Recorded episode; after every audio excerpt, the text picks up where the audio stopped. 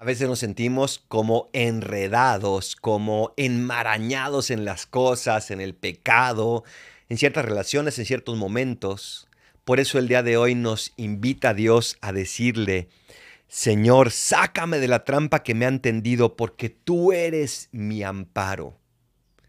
Solo Dios tiene el poder para sacarte de cualquier trampa en la que el pecado, el diablo o el mundo te hayan metido. Solo Dios es suficientemente fuerte, sabio, valiente, entregado para sacarte de cualquier lugar.